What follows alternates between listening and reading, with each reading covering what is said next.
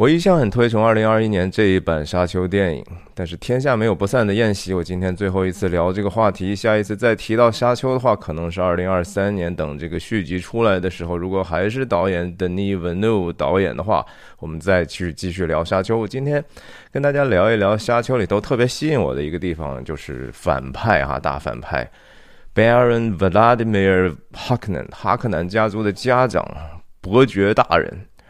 那我也会聊一聊其他的一些最比较细碎的一些东西，比如说棕榈树的意思啦，比如说 Arrakis 这个地方啦，比如说再聊一聊保罗的这个 vision 哈，他他在听到的一些声音，他自己后来说出来的话，对背后那到底是什么意思呢？我以我个人的一个一家之言吧，希望你能够可能不会短啊这期节目，所以 sit tight。我再自我介绍一下，我人在我叫徐亮，我人在美国加州旧金山湾区，跟大家时不时分享电影和泛文化的话题，探究背后的意义。希望你喜欢我的内容，订我订阅我的频道。好了，开始。我们今天说这个反派呢，说到一个，我们从这样开始吧，就是沙丘，其实在成片的时候剪了不少当时已经拍好的戏哈，这是其中的一场戏，是 Little。公爵和他的手下也是剑术大师 Gurney 来到这个新的星球 Arrakis 的时候呢，看到一个箱子，这个箱子呢，就是 Arrakis 星球上一届的统治这个地方的 Harkonnen 家族的家长 Baron Vladimir 给他留下的。箱子里头有一个小纸条哈。So, my dear cousin Leto, welcome to Arrakis. There's a lot to learn. I thought I'd give you a few pointers. 什么意思啊？就是亲爱的表堂兄 Leto，欢迎你来到这个地方。你来到这儿之后呢，要学的东西还多着呢哈。我来给你指点一下吧。那箱子里除了这个纸条还有什么呢？一堆断裂的指头。断裂的指头是采集这个 spice 矿的工人的断指，这是一个很显然的一种不友好的威胁哈。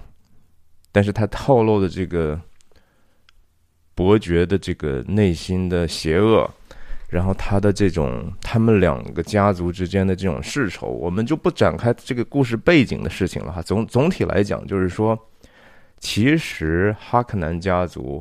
也不是从头到尾就是邪恶的，其实都是人而已啊。呃，只是在这个阶段里头，这个家长表现出来的这种 malice 啊，这种这种怎么说恶意是非常非常明显的。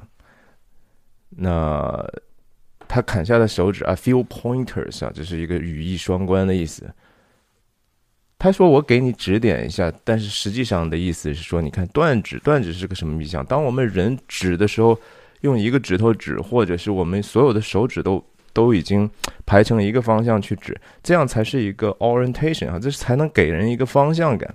但是你想想，那个箱子里头都是一堆都乱指，它指向的是混乱哈。这是其实一个 exactly 这个。”伯爵希望达到的结果，就是你来到这儿，其实就是进入一个你不知道的一种混乱当中，然后你们的家族就要在这个地方沦落了，你们要被在这个我们的宇宙当中剪除。总体来说，你们完蛋了。从这个角度来看，哈，就是说拜仁的这个，他们当然两个家族的世仇实在是太深了，但是这样的一种表达本身。表达了他这个性格的很很很怎么说非常细思极恐的邪恶。Baron 的家里头，电影还出现几个其他的，别他的两个侄子哈，一个叫 Beast，然后这个还有一个嘴唇上总是点了一点点的这个这个角色。呃，我在看电影的时候，我真的是觉得说，首先，呃，从化妆和这种特效的这种化妆，还有整个的表演。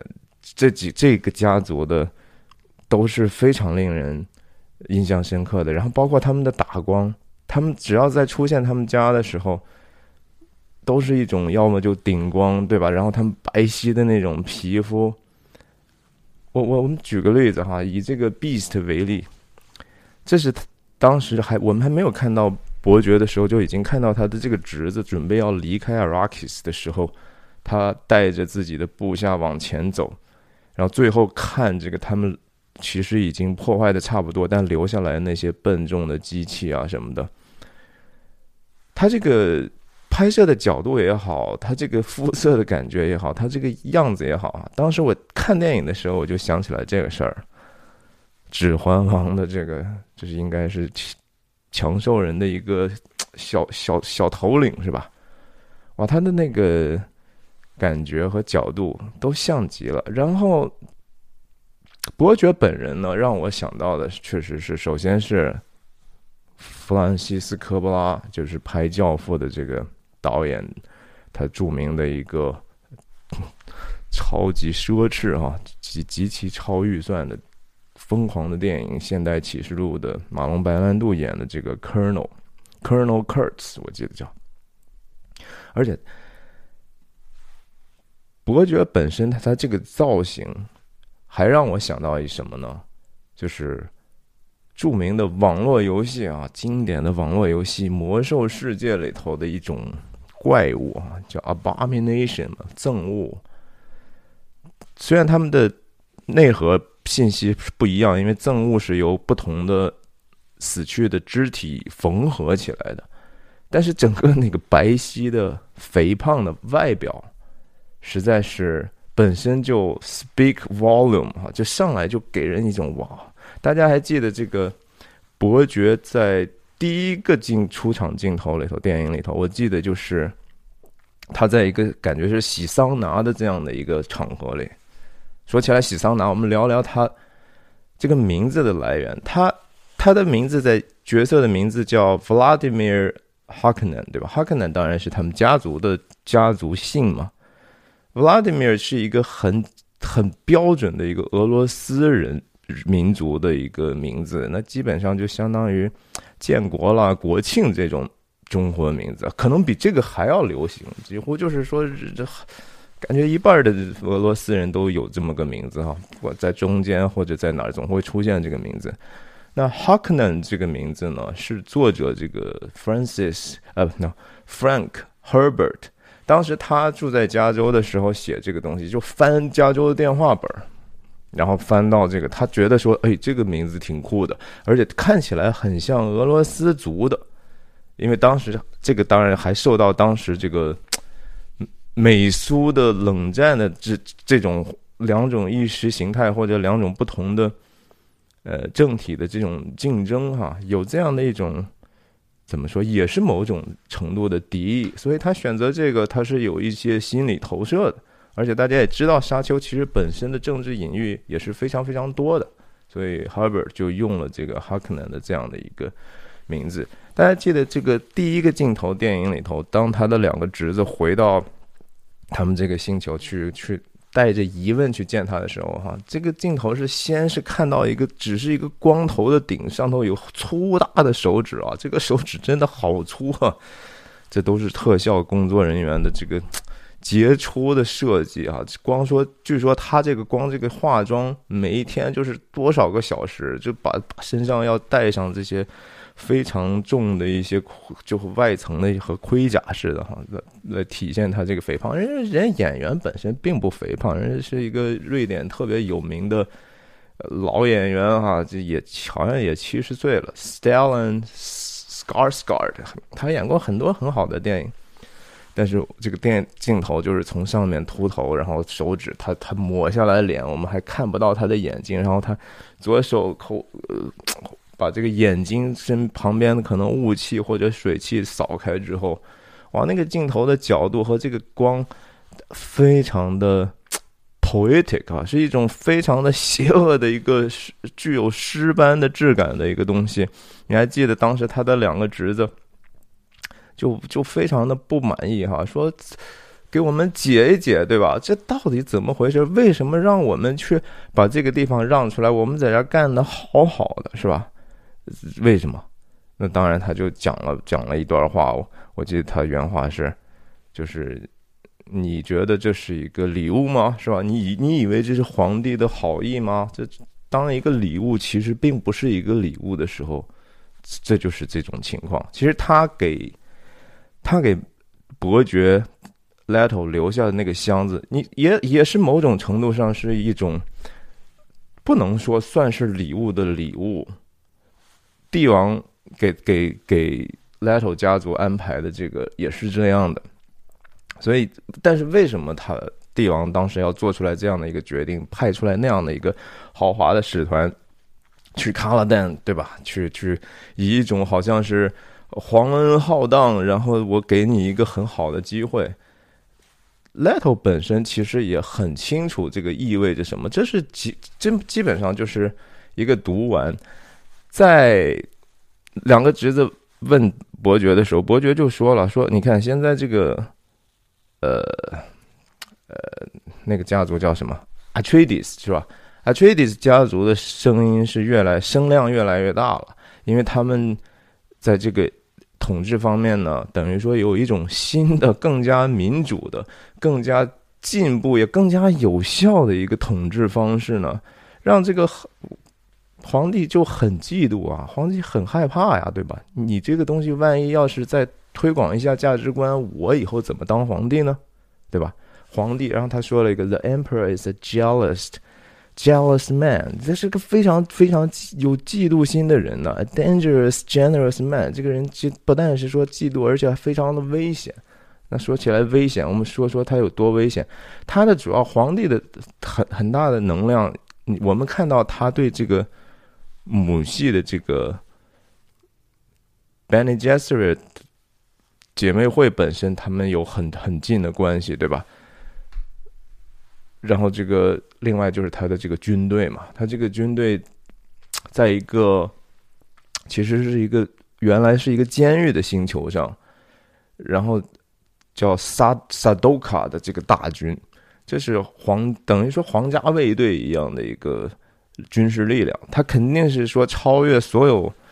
其他的封建领主的家家庭的这种军事力量的，然后萨多卡的这个他们的训练是非常非常残忍的啊！大家记得在片中，这个当呃那个不不是就是那个伯爵家族的这个侄子到了这个星球的时候，要等于说最后看一下，我们要合起来。把你们伪装成我们的人，我们去攻击啊 t r a d i s 的时候，那个整个的场面是祭司在吟唱啊，那种说起来，这个祭司的吟唱也挺挺搞笑。你知道，在美国的 YouTube 上出现了无数个这个 Kudos 这个片段，或者叫做成 Meme 啊，有人把这个这个声音串成。两个小时长，然后弄成一个 loop 循环，不停的播，呃，然后还有人把很多流行文化的东西放进去，就各种搞笑的，非常有意思啊！我我又跑题跑到哪儿去了？好哦，就是还是说，就是这个祭司的场面非常的 诡异哈，然后也非常的独特。另另外就是说，他他在大军准备启程之前是有一个。杀活人流出来血之后，用这个血去给每一个人首先点一下，还要去喝一下哈。有一个这样的容器，我们看到那个血，很多人是倒着，等于说翻过来，那个血就在大雨倾盆当中流在地上，然后这个督军什么的就拿上瓢就过去，就准备让大家喝啊。这是一种很有嗜血的、极其残暴的力量。然后萨多卡他们从小是好像训练的时候是非常非常残酷的，他们十三个人里头有六个人就是必死的，所以但萨多卡在后面，我相信如果说电影继续往下拍的话，他们也会面临一个困境，就是这是一个关于什么是 power，什么是真正的权力或者是力量的这个意思。萨多卡，如果你纯粹是效忠皇室的话，是你其实是应该还是。呃，在某种的平衡当中获得你应该有的位置，你你你从某种程度上政治上也是安全的。可是当事情发生变化，当你们的力量在不经意的之间被削弱的时候，或者是说被一些恶意使用之后呢，他们的命运往往是最悲惨的。其实，在历历代的中外的历史上，这个远征军做大之后，都是一个真正的控原来的掌局者非常忌惮的事情啊。这当然是后话了呀。我们再我们再说说哦。这个 Baron 哈哈克南，他在戏整个电影里头，我我的印象是说，一共出现了四场戏嘛，对吧？第一场戏当然是说，就刚才我讲的这个洗桑拿这事儿。好，刚才可能我还错过了说，Frank Herbert 他起的这个名字，他其实那个名字是一个芬兰的一个语的名字。就北欧的哈，芬兰当然是其实是接壤俄罗斯的。然后大家知道说，芬兰人是很喜欢洗桑拿的，这个这我我相信这不是偶然的哈，这就是说他们的这种怎么说？呃，洗桑拿本身也不只是只是一个心生理身身体上的一个怎么说放松也好，或者是说保健也好，它也是带着某种程度上的一种。心理的趣味，你知道吗？就是说那个地方非常的冷，然后他们在这么寒冷的时候，有就希望体验另外一种很极端的，同时通过在整个过程中非常煎熬，不停的出汗，然后不停的其实是有时候甚至是一种痛，但是这些这个过程之后呢，给人带来的这种脑中释放出来的这种愉悦感和轻松感，哈。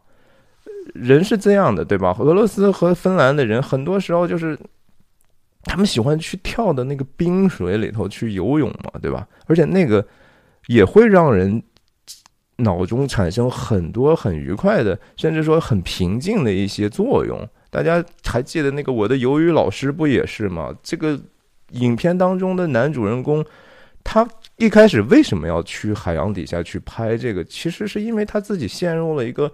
抑郁，或者是说很很疏离的，对社会不太愿意接触的，withdrawing 的一个状态，所以他做这个，他也是在大海里头很冷的时候游泳的时候，他就会觉得说自己的心情得到了平静。这是当然是第一场戏是这样，另一第二场戏当然就是姐妹会的 Mohim 圣母来去拜访他，带着皇帝的一些信息。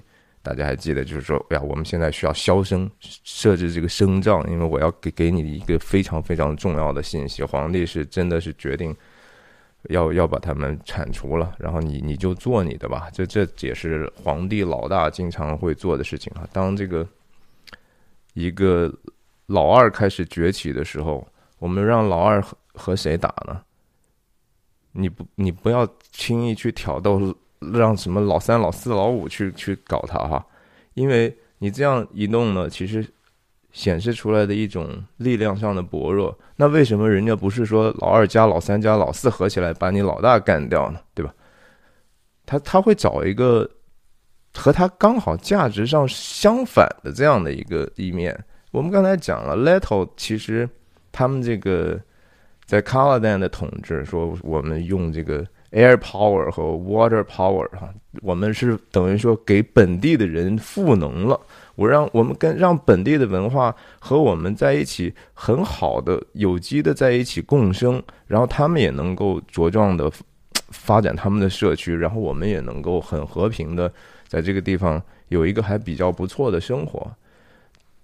这个和和哈克南家族的这种统治是通过恐惧来去驱动人，通过恐惧和贪婪来去管制哈，通过一种暴力的、无情的统治。你像这些留给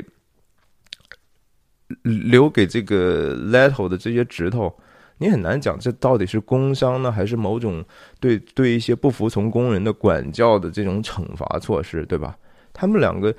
皇帝就是要让一个看起来在我手下比我还贤能的一个力量，和我们这个整个宇宙里头最地痞流氓、最恶霸的那个力势力去斗争。这样一斗争呢，如果他们两败俱伤才好，对吧？一方面我也剪除了一个其实我也挺烦的哈，我心里头特别轻视轻蔑，我也觉得挺恶心的一个势力。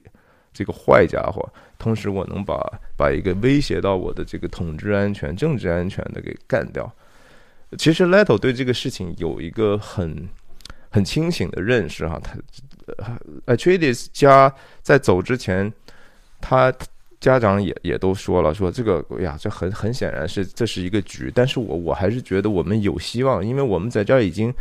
已经有这样的一个经验了。我们在这儿已经赋能了本地人。那我们去了这个 Arrakis 之后，我们就和本地的人，我们培养这个沙漠力量，对吧？Desert Power，我们就也可以复制我们的成功。可是问题是说，这个这个赌注已经高到，就是皇帝的意志已经 不可阻挡了。这是最后他们覆灭的一个很大的问题啊！他他他的这种。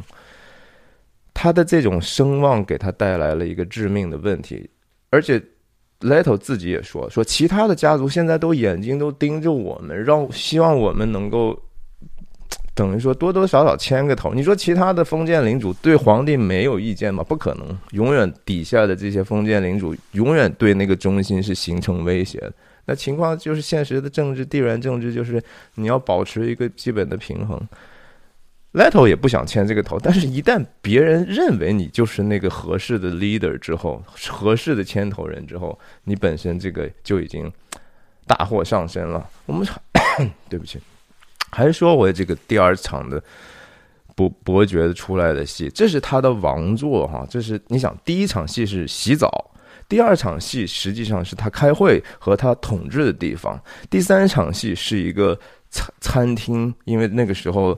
Leto 已经被他捕获了，然后那是他残酷对待他，然后包括当时他还在吃饭哈。等一下我们还会提到第四场戏，当时他就已经被被中了毒之后，再一次进入一个理疗的过程。这这几个场景，大家想一下，这个对表现这个角色的邪恶的设计，实在是我真的觉得非常非常的巧妙啊。我们慢慢一点一点的说，在这个他执政的这个地方，当然说。我们再一次能够比较完整的看到了他的这个肥胖啊，他这个呃令人恐惧的物理存在，然后他的这个光光的这种布置，然后他包括最后他升腾的那个 Spencer 哈，我们看到他最后弹完之后，从坐的状态直接有一个悬浮的装置把它升到起来，他是有一个真的成为。成为神神的这种愿望的哈，你看这个，哎呀，这这真是，真是很美的一个设计啊！这个光线的布置，这么的黑黑白的这样的阴影的布置，突出他的这个赤赤裸裸的那一邪恶那一面，同时把他王座的这个形状，让我们能够这样的看到。大家想象一下，就是说，哈克南。公伯爵呢？他从来不害怕暴露自己的弱点啊！你想，他他见人的时候都是在桑拿里头，然后最后，在这个排毒池里头都是赤裸裸的。他不知道自己是肥胖的，当然知道了啊！他就是说，so what？对，这这都这些东西不重要。美这个东西没有意义，是吧？而且我就是要摧毁美的东西，我就是要摧毁好的东西。这就是那个邪恶哈！如果一个人是，如果比如说他他有很多的缺陷，他还在努力想办法去遮掩的时候，至少这个时候，我觉得他还是知道什么是好，什么是坏的。但是当一个人怨恨或者说他的仇恨已经蒙蔽了他对一个基本事情的判断的时候，他就不在乎了哈。这里头，我觉得说从他的从他的。选择他他的这个言行和他的肢体语言和他的对这个谈话场景的设置，都表现了他的这个一种一种邪恶的哲学，挺有意思的。我觉得，你看，再再说，我们再说他吃饭那场戏哈，我找一下这个，我没有找到特别合适的一个图片，但是就是大家回忆一下，就是当时他。Leto 已经是赤裸裸的哈，肯定是已经遭遭受了非常非常可怕的折磨，甚至侮辱、凌辱之后，他是奄奄一息的在餐桌的另外一头哈，这个场景本身是一个非常非常奇特的。你看这个布光，两边只只有就非常阴暗的这种橘红色的光，然后伯爵在另一边一个人哈在那饕餮，他那个饕餮的这个声音也是被人后来做了很多搞笑视频哈。那个那个配音是非常夸张的哈，这个我相信是后期加了很多声效之后的一个结果。那吧唧嘴吧唧的，就是那就是他不在乎这个事情，他认为这个东西是好的。对，就是说，当一个人不但粗鄙，而且他要表现自己粗鄙的时候啊，这个人的内心就已经阴暗到你最好不要跟这种人打交道，你都不用劝他。我跟你说，你劝不过来这种人。你劝他，他一定把你弄死，就是差不多是这样。你想象一下，他怎么对待岳医生的？岳医生帮了他的忙，但是他还是要把不但把他的妻子先杀害了，然后还要把他当面啊去用一个极端的霸凌的状态，对吧？他直接带着悬浮器，吃着半中间，挺着大肚子来，那个大肚子本身就是威胁。大肚子也是一种恶意的表达，就是，嘿，你看，饕餮怎么了，对吧？我肥胖怎么了？我我还就是这样，我好像更比你更大呢，我还比你更强呢。这是当一个人其实物物身体上的这种虚弱，他又内化到一个心理上的自卑，然后这种自卑又被转移成为一个仇恨的时候啊，医生哎，那是可以帮助你健康的一个人，你都毫无。毫不留情的把他杀害哈，这个，这个这个隐喻其实挺有意思的啊，我还真的找到了。然后大家想象一下，哈克南饕餮的这个样子啊，是不是特别像《指环王》上刚夺城的当时那个摄政王在？他自己知道，说他的大儿子牺牲之后，然后他心里头的怨恨投射到他的这个小儿子身上，觉得说你是那个不争气的孩子，然后你现在唯一能够赢得我的尊重，你给我出城去迎战强兽人摩多大军，对吧？在在这个刚铎外头那个河那儿，你要去给我痛击迎击敌人，明明一点胜算都没有，因为他的心里头只有说，就是呀，我反正那个我最爱的儿子死了。这个儿子我也不在乎，我他是一种偏偏执的，他也觉得自己毫无希望。其实邪恶的另一个另一个来源，是因为失去了对美好的希望。你他只是追求的一个个人的膨胀和一个，我只有想要，但是我没有希望。我这得到了，我也不会开心的哈。我杀害别人，可能就是我不得已。我，但是我不并不觉得说这个东西美好，美好可能并不存在，所以我一条道走到黑，但是恶这个东西是无底的啊。美善，我们其实是可以定义的，那个东西就是就是这样的，很简单、很朴素的。我们都知道，当我们看到那个美善、真善美的时候，我们能够识别。但是恶这个东西是是是无穷无尽的哈。你你觉得它它这个已经够恶够恶了吗？No，还可以，还有十八层地狱，底下可能还有十八层地狱，可能是无止境的。这是为什么？就是说，在《指环王》上的研磨的。他是从地底下升腾出来。当他和甘道夫一起往下坠的时候，那是一个一个无穷无尽的深渊啊！这这个这这这些东西其实都有非常有意思的符号符号性的上的一些意义的。他的这个在《指环王》里头，刚铎的摄政王也是，他一边心里头觉得。控诉自己，我这样做的不对，但是一方面我觉得说，我也不得已，反正都是要死，就一起死吧。然后他吃那个水果，啪叽，那个爆爆出来的那个，我记得小小的西红柿啊，他撕掉那个从鸡那个烤鸡还是什么，撕掉一绺一绺的肉扔到嘴里，他那个状态，哎呀，这个我觉得沙丘对这方面的细节的表现也算是比较到位，他是一个非常。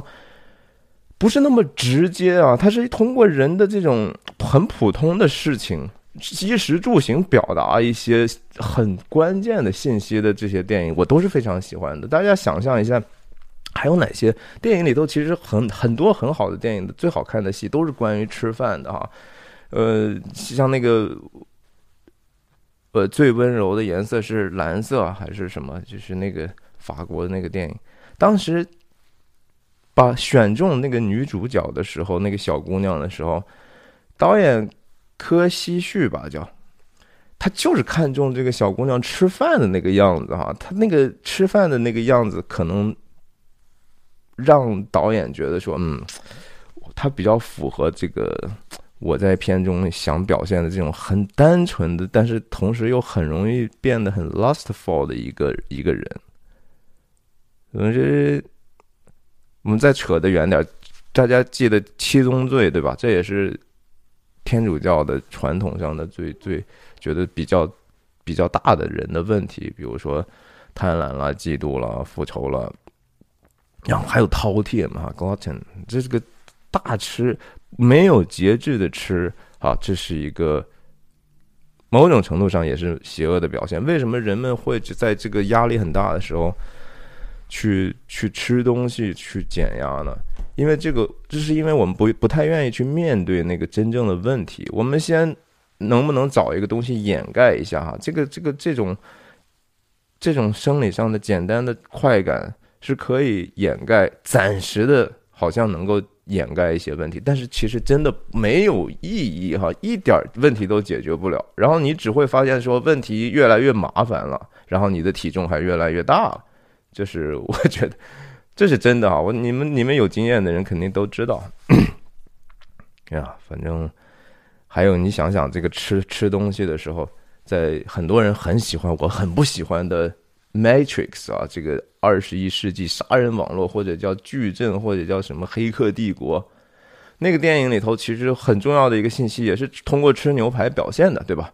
就说这东西是真的吗？反正我觉得我吃的挺好的，我管它真的假的呢。我我就愿意过这样的生活，我就是要醉生梦死，我不要去回到现实世界，我就是活在矩阵里就好了。你把我设计成一个演演员，对吧？设计成好身边好多好多美女，特别有钱，也是通过这个吃来表达的，是不是？而而且他表达那个内容，其实我们都知道，但是我们就是管不住自己，就是还是拼命的想吃，还是拼命的要追求那些享乐的东西。最后其实就是就是我我不要回到现实，哎，不要不要不要，对吧？这这是我们的问题。我觉得 好，我们再说说，说到这儿，我就觉得差不多。这个反派的这个很多东西，我。能说的也就差不多了。我们说说这个其他的一些东西吧。我们说说这个 Arakis 的这个女博士哈，她她其实扮演的角色是一个叫叫转型期的一个总裁官的一个角色啊，Doctor Leet Nanis Kindness。但这个书里头其实原型是一个男的。他是一个，他在电影里说了一句一句话，最有意思的就是说，你们就是我看着你们一波来一波又来一波又走，对吧？你们觉得你们是我们这个好像 Arakis 的真有掌权的人，但是我们在这儿的人呢，看你们就和过客一样，你们才是那个寄居在我们这儿的人的。然后他这个在沙虫上的这种。很帅的那个动作，虽然他后来死掉了哈，他把自己当成一个奉献吧，他他把自己 offer 给他们，其实既怕又崇拜的巨型沙虫之后，后来还有一个镜头是一个隐隐约约风风暴之中有个人就是驾驭的这个沙虫在快速的行进啊，非常的酷。对不起，但是那个那个说法就是说，我们得想办法。直面那个一些神秘的东西，你肯定是无法完全掌握的。但是你你你可以试图去了解它一点点，然后去试图去驾驭它，让它变得对自己有用，同时对那个你还不了解的东西存有敬畏之心啊！这是我觉得沙虫，我上次也有一期也谈过，沙虫本身它和这个龙啊。守守护者的这种角色是一模一样的，故事原型都是一样的。他们就是他们自身代表的某种混乱和神秘的力量，但是他们要保守的一个却是一个非常至高的一个价值。比如说，那个最终是一个财珍宝，是一个财宝，让同时也也在形而上的层面，它表征着那个很高的一个价值吧。我们再说说这个棕榈树哈，当时他们家族到了之后，他们家族到了之后，首先有很多人去迎接他们嘛，对吧？然后把他们当成真正的弥赛亚。说说起来，这个我们就再扯扯这个弥赛亚的事情。有影片有好几个地方提到了，就是说当时圣母在看完。和保罗面谈之后，和 Lady Jessica 有一段话啊，意思就是你们你就去吧，去了之后反正你自己小心点哈。我已经在那边给你们做了，给你们一条出路已经设计好了，剩下的就看你们自己。所以说，Lady Jessica 其实知道他的家族要会了去了就是要被灭的，但是他仍然因为他自己的 Benny j e s s e r i t 和他身上的其他的使命，让他其实隐瞒了这个事情。隐，特别是对她的丈夫，这当然是这这就是一种巨大的背叛。所以，Jessica 是也是一个悲剧的角色。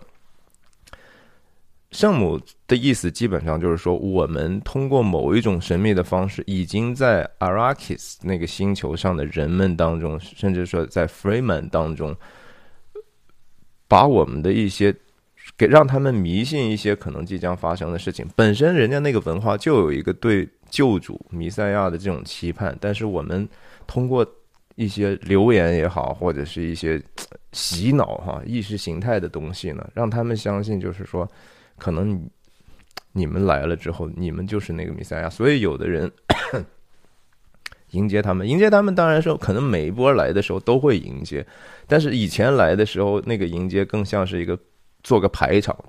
保罗和 Lady Jessica 他们家去的时候，这个时候因为圣母已经在思想上对他们进行了影响，所以那个一些对保罗的这种呼声也是真实的。大家也看到，就是说，当这个 Lady Jessica 的这个在面试这些女官的时候，那个本地的 Freeman 妇女是多么真实的、虔诚的，觉得说我终于能见到。将会改变我们悲惨命运的这样的一个救主的家族的母系的那种感觉了，对吧？哎呀，说回来，这个这个棕榈树，当时保罗去了之后就很惊讶啊。这我们再说一点，就是这个影片还是他在这个 production design 方面真的是很出色的哈，不是说是只是说好看或者设计的这个东西比比较奇特。这个是其实建立在前人的很多的 concept art 基础之上的，可是它的好处，我觉得在于说，它总是会给出一些对比，给出来这些，给一个透视的关系，它的前景后景，然后把人放在这样的一个环境里头去，让我们很清楚的能感受到那个东西的大小，而且这个东西的变化是不不是那么让人觉察觉不出来它的假。大家你要真的想一想那个。King vs Godzilla 哈，Kong vs 格雷，金刚大战哥斯拉那种破电影啊，那真的是垃圾到就是你你那到底你金刚多大呀哈，变来变去一会儿就是哦觉得说哦他可能也就是比那小女孩到高个十几倍吧，一会儿就哦他和摩天大楼一样高，什么鬼东西啊？就是说不动脑子，就是太怎么能做的那么假？在沙丘里头，所有的这些比例都是非常非常合理的。那棕榈树本身就是是是这个地方所缺乏的东西嘛，对不对？它根本这个地方就是，人家也讲了，说我们养着一个棕榈树，其实它一天要消耗五个人生命所需要的水。那我们这种了二十棵，等于说一百人的生命就就就因此被剥夺了。但是人好像是这样的哈，人是。缺什么越缺什么呢？就越想做把那个东西做出来作为一个牺牲哈，就是说，因为我们渴望的其实是未来是一个水分充足的，能让我们有满地都长满这样棕榈的，是这是我们真正期盼的，哪怕是来生的，是吧？哪怕是天堂的，我们缺什么，我们就希望以后能够得到什么，所以我们愿意付出这样的一个代价。这个，这个，这个。挺有意思的，而且在现实当中，大家知道，就说中东那个阿联酋的迪拜那个地方也确实是没什么水，然后他，但是他石油产石油嘛，对吧？所以他就富可敌国，都好像能敌敌几十国。迪拜从机场到他的这个当趟的路上，两边全是棕榈树，那些棕榈树全都是后来人工植植在那里的哈。那那就是某种程度上也是一种炫耀，就是你看我们能把一个不可能的事情做成的本身，这是人的一个。一个总是想做的事情，其实摩天大楼在某种程度上也是，就是说咱们怎么能够做一些让其他的人看起来就就敬畏我们的事情呢？是吧？这个东西其实道理是和这个摩天大楼，甚至说和圣经旧约里头的巴别塔是一个道理。我们要以这样的某种方式来去让别人崇拜我们。你看那个。在这个旁边的有有很多其实很无知的一些人，对吧？当时冒着炎热的天气在这膜拜这样的一个物，这这纯粹就是一个物呀！这个东西虽然说投射着他们精神上的一些缺失和追求，但是这个树本身没有任何神圣之处。但是人特别容易去崇拜这些一点没有灵魂、没有价值的这些外在的东西。Freeman。整个影片对他们的这个描述，也不是说完全就是啊，他们就是无辜的，他们是原住民。其实原住民也没有那么无辜，就是啊，大家经常把历史简化，说啊，这个印第安人是遭遭迫害的。你就不想说他们部落之间的征战是多么残酷吗？直接就是把另一个族就就经常团灭了，是吧？你觉得说那个文化是是是应该被保留的，是吧？是不应该被被所谓的西方文明所去践踏的？这是非常非常 backward thinking，我是完全不同意的。我们最后再扯几句，电影里头其实这个电影在很多镜头语言上用了很多，就是类似于。对手啊、脚呀、手去摸水啊、手去捧沙子这样的一些描述，对吧？你看，包括说这个 Little 公爵死的时候，他是用了一个手垂下来的意象，然后这个门打开，一开始是阴影，然后再打开进来给他收尸的这些，他他强调这种呃这种局部的，特别是肢体哈，叫 limp，就人的这个 limps 对环境的这种感知。我我还一下子没有办法去给给他解读更深，但是我觉得这个设计是非常有诗意的，至少哈，就是看的时候，很多人其实抱怨抱怨在这儿，就说这些东西好慢，这些东西给我看这个干嘛？但是其实恰恰在那些慢下来、没有剧情往前发展的时候，那个信息是在真正开始酝酿的时候。我如果大家有机会重看的话，我倒觉得说你们。应该不要关注剧情啊，剧情不是特别重要。我真的觉得说《沙丘》的这个剧情，也不过就是很多故事原型的一个改版而已。但是说怎么去表达这个这个这个这个故事，然后怎么去挖掘背后那个东西，应该给人深层次感受的。东西到底是什么呢？我们有时候看的一个东西，说你觉得说特别好，但是你说不出来。就和说你看到天天地的时候，你看到很壮观景色的时候，你说哇太美了，然后你就什么话都说不出来。但是为什么呢？这个东西不是说不可以去想的。那保罗在这个电影里头，还有当然说有更多的 vision 哈，他看到听到特别特别多的话，我觉得说我我就。说说说几个吧，我说的也不一定对哈，一家之言，千万千万不要把把我这个事情当成是好像唯一的解释，你可以有自己的解释，我只是分享我自己的解释。Frank Frank Herbert 这这本《沙丘》里头非常重要的一句话哈，叫 “The mystery of life is not a problem to be solved, but a reality to be experienced。”这是整个《沙丘》我觉得特别核心的一句话。有一点点哲学的意思了哈，但是哲学也不要觉得说就有多了不起。尼采都说了，哲学只不过是带有一个真理的表象的一个包装出来的东西啊。真理是什么？我们都还还在寻求的过程当中。当然说，唯一能够宣称自己是真理的，在历史上和在神学上哈，目前我我我我理解的就是只有耶稣哈。耶稣说：“我是真理、生命、道路。”什么是真理啊？这也是在新约福音书里头，耶稣被拿被被拎到这个罗马执政官比拉多面面前的时候，比拉多问耶稣的话：“What's what is truth 啊？什么是真理？”但这个事情就当然不用在这个地方讲。生命的神秘啊，不是一个要。要要去被解决的问题，就是生命当中这些神秘的这些事情，不是说我们要准备这个生生命的目的就是要解决这些问题吗？把它当成一个问题去解决吗？你就是要去把它去神秘化吗？你要寻求一些这个神秘东西的一个具体的答案吗？还是说，也许它只是一个你应该去体验、你应该去用生命经历的一个一个现实呢？是吧？这个 mystery 本身。其实就是现实啊！我们的活着这个世界上，真的就是很神秘的哈。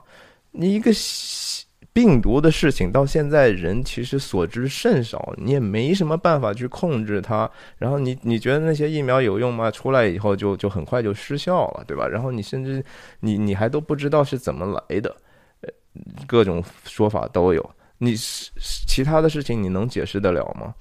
解释不了，生生命就是这样充满。我们就是人，总体来讲是非常非常无知的。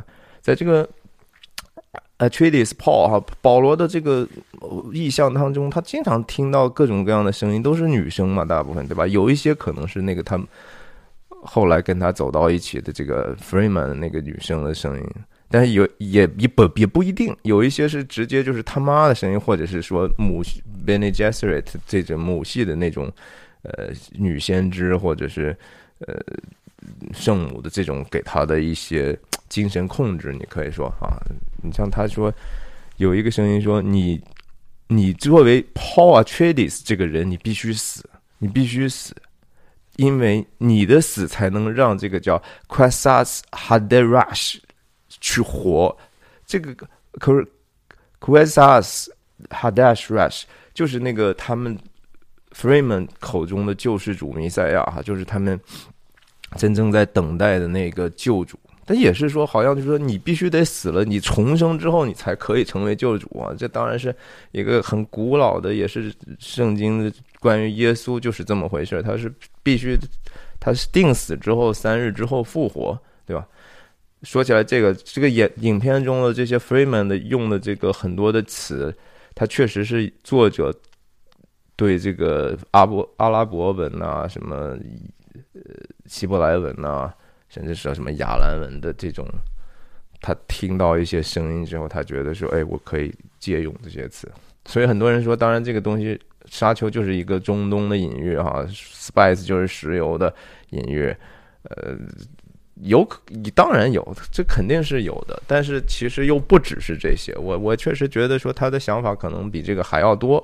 你像 spice，你不能说简简简单单只是说把它形容成一个能源，对吧？它只是它不只是能够提供星际穿越的一个基本的东西，它也是一种置换的东西，对吧？它是一种和毒品一样的东西，它是它是能够让，而且人们离不了它。这个东西非常非常的昂贵，它能给给人带来。呃，无论说超越上灵性上的超越也好，还是创造力上的这些东西也好，能够看到未来的情况也好，和毒品差不多。因为原著作者 Frank Herbert 他本身就是一个特别爱去尝试这个置换蘑菇的这个东西。大家知道，很多其实蘑菇本身是有置换的东西，你吃了之后就就就就就就能看到各种乱七八糟的东西。我听过类似的这种博客，我也相信这些人描述的有时候。让我真的是起鸡皮疙瘩啊！有一些他们讲述的事情，以后有机会再说了。总之就是，我觉得 spice 的含义，它就是一种，哎呀，很难很难去具体说出来的东西。哎呀，我我就我就不在这献丑了吧。反正就是说，但是刚才我讲的这段话，它是一个很浅薄的一个对。高级宗教的一种运用，哈，这也是我觉得沙丘其实并不是那么好。我我对沙丘的评价，我觉得就是说，本原著也好，呃，它它不还还不排不到，就是说可以和《指环王》啊，可以和其他的东西去相比的这个地位。它就是，它甚至可能在某种程度上比《星战》还要差一些。我自己的看法，你想，保罗的这样的一个。死，在电影中就是说，你当你杀死一个别人的时候，你自己就死了。这也是，就是说你不要怕，你不要抵抗。当命运，当这些机会出现在你面前的时候，当一个生命出现在你面前，他就过来作死的时候，take it，就杀了他就行了。然后，when you take a life，you take your own，就是你把别人杀死的时候，你自己心里头的一部分，或者你自己的原来的一些东西就死了。但这个。不不是特别 make sense 啊，我我觉得说这个和这个故事原型的基督的原型，基督是说什么呀？是，我不是靠杀死别人，然后让自己死，然后我再复活成为救世主的哈。我是说，是我是被杀害的那个，这是基督钉十字架的那个意思是，当一个人也是这样的，在保罗在圣经里头讲的是说，我我是要和。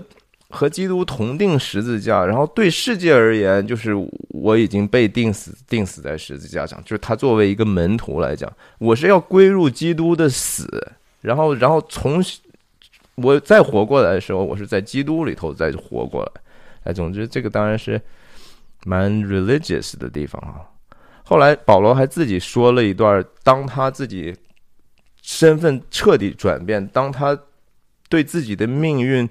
开始有新的认知和认定的时候，他有个那个 conviction，他他说了一段一长段话嘛，有点点像，有点点像个人宣言了哈，还挺挺宏大的。我我记得是，我看看这怎么说的，他当时。